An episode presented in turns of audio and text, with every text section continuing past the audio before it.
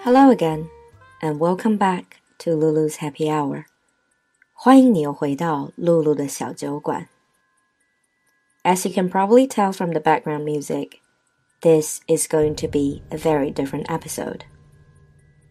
I'm doing this episode purely out of personal interest. Since I was a little girl, I have always been interested in horror and mysterious stories. I've read and watched pretty much everything I could find, and I've been collecting stories from all around the world. So on this lazy Sunday night, when you're all cozy and snuggled up in your comfortable bed, allow me to share with you some of the most popular scary stories in modern day living. The key word of the day is going to be urban legends. 和我一样也喜欢恐怖和悬疑的小伙伴们，这集就是为你准备的。因为今天小酒馆里的关键词是 urban legends，都市传说。For those of you who are easily scared, maybe you should stop here. And the rest of you, let me take you into the world of urban legends. First of all, let us take a closer look at the term urban legend. An urban legend, urban myth, or urban tale is a form of modern folklore. We've talked about folklore before. 民间传说叫 folklore, and urban legend is a form of modern day folklore. It usually consists of fictional stories, often presented as true, with scary or bizarre elements. So these are stories that are usually scary or just simply strange, rooted in local popular culture. These legends can be used for entertainment purposes, and they're spread by any media, including newspaper, email, and of course, social media. Usually, urban legends start with this is a true story that happened to a friend of a friend。都市传说故事的开始往往都会有人说：“这是我一个朋友的朋友亲身经历的事。” In this way, you feel that it is something that could have happened and could be true. And a lot of people do believe that these stories really happened. Urban legends are especially popular in the United States, in Japan, and in some parts of Europe. Even in China, we have our own version of urban legends. 都市传说也被叫做都市怪谈，往往都是在都市间广为流传的故事，很多是受真实事件启发，然后通过人们在传播中添油加醋，进化成不同的故事。Usually scary, usually strange. Even though a lot of people are skeptical about whether they truly happened or not, many others believe that these are true stories. So, in today's episode, I am going to share with you four of the most popular and terrifying urban legends in the English speaking world. We start with story number four, a hugely popular urban legend called Killer in the Back Seat. The story goes like this One night, a woman went out for drinks with her friends. She left the bar fairly late at night, got in her car, and onto the deserted highway. After a few minutes, she noticed a car in her rearview mirror, approaching at a pace just slightly quicker than hers. This car behind her flashed its lights and then pulled up dangerously close to her car, and the lights flashed again. She was getting nervous about the car behind. She was trying to speed up. Yet through every stoplight and turn, it followed her until she arrived at her house. She was terrified, and she figured her only hope was to run into the house and call the police. As she flew from the car, so did the driver of the car behind her, and he screamed, Lock the door and call the police! Call 911! When the police arrived, the woman finally found out the horrible truth. The man in the car behind her had been trying to save her. Because as he pulled up behind her, he saw the shadow of a man with a knife rising up from the back seat of her car to stab her. So he flashed his lights and tried to warn her. The basic bottom line of the story is the hidden fear. Usually, we feel safe, locked in our car, because we think the danger always lies outside. As long as you're inside, you're safe. But in this case, the victim was actually locking herself in with the danger. Speaking of feeling unsafe in a place where you should feel safe, this brings us to story number three. The call is from inside the house. You can see frequent references to this story in many English speaking TV shows and films. And this is the story. A teenage girl is babysitting at night, so she's taking care of someone else's children. The children have been put to bed upstairs, and the babysitter is downstairs watching TV.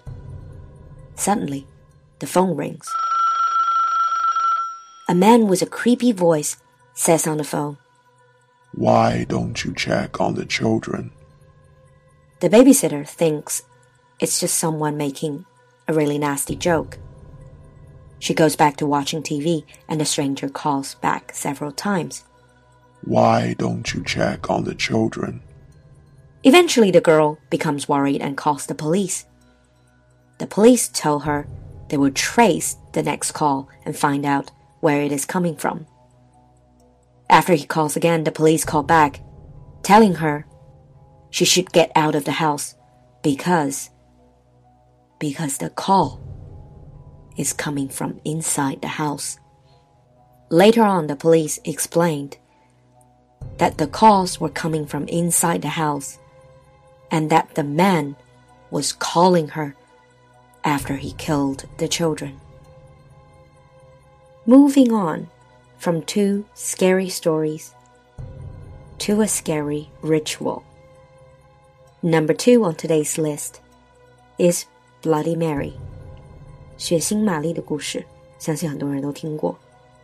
There are so many different versions but usually, the legend has it that if you turn off the lights in your house late at night, stand in front of the mirror in your bathroom, sometimes with a candle, and chant Bloody Mary, Bloody Mary, Bloody Mary three times a girl covered in blood will appear in a mirror. Based on different variations of the story, she will scream at you, scare you, or even kill you. This is a tale that makes the audience fear their own reflection. 这个故事让很多人都害怕自己在镜子里的影像。In English, people say, curiosity kills the cat. 好奇害死猫. So there are still daring youngsters, young people, trying out the ritual. And there are always stories about people getting killed, of people dying mysterious death because they have tried the ritual. There is something inherently scary about the idea of something coming out of a mirror or television screen. Like it is some parallel world，好像是从平行世界里面出来，or perhaps a world that is the opposite to ours, as in the film The Ring。这个概念就很像午夜凶铃。But another meaning of Bloody Mary is actually a cocktail。不过大家去酒吧的话，也会看见酒单上有一款鸡尾酒叫做 Bloody Mary。所以今天露露给你做的特调里也有这一杯 Bloody Mary. finally we come to the last and the top story of today. This story redefines the idea of urban legends. It's really recent and it originated on the internet. This is the story of the Slender Man. Unlike your superheroes, your Spider Man, your Batman, the Slender Man is coming straight from your nightmares. Slender Man 中文翻译一般直译为斯兰达人，或者被有些人亲切的叫做瘦叔。Slender means thin in English. Unlike other stories, this is a story that actually started on the internet. Originally, this was a fictional supernatural character in a 2009 Something Awful Photoshop competition. Someone online created this character and asked people to Photoshop him into different pictures. The Slenderman is a thin, unnaturally tall man, 非常非常的瘦，而且非常的高，roughly between two and three meters, with a featureless head and face. Essentially, he has no face. He's always wearing a black suit. 也有人把他叫做无脸人，但是不是宫崎骏的那个无脸人。Stories of the Slender Man commonly feature him stalking, abducting, or traumatizing people, particularly children. He's always lurking in the woods or around your house. When he gets a chance, he's going to come and get you. Even though it started as a fictional character，虽然一开始就是在网络上面虚构出来的一个人物。As people started photoshopping him into different pictures, more and more people started to believe that he is real. In this new urban legend, there is an idea called creepy pasta. Creepy pasta is very difficult to translate into Chinese. Creepy pasta 就是类似于网络恐怖的小段子，这种广为流传的。The reason why it's called pasta, this word is based on the word paste, copy and paste, because it gets so popular, so it gets copied and pasted on different social media，不断被人转抄的恐怖段子，creepy pasta。That's all of our urban legends today. I hope you enjoyed listening to these stories as much as I enjoyed telling them, and hope these stories won't give you nightmares tonight. If you're a fellow fan of urban legends or horror stories, feel free to leave your comments and share your stories, or drop me a line so we can discuss further. Good night, sleep tight, and don't let the monsters bite. I'll see you next time. Bye.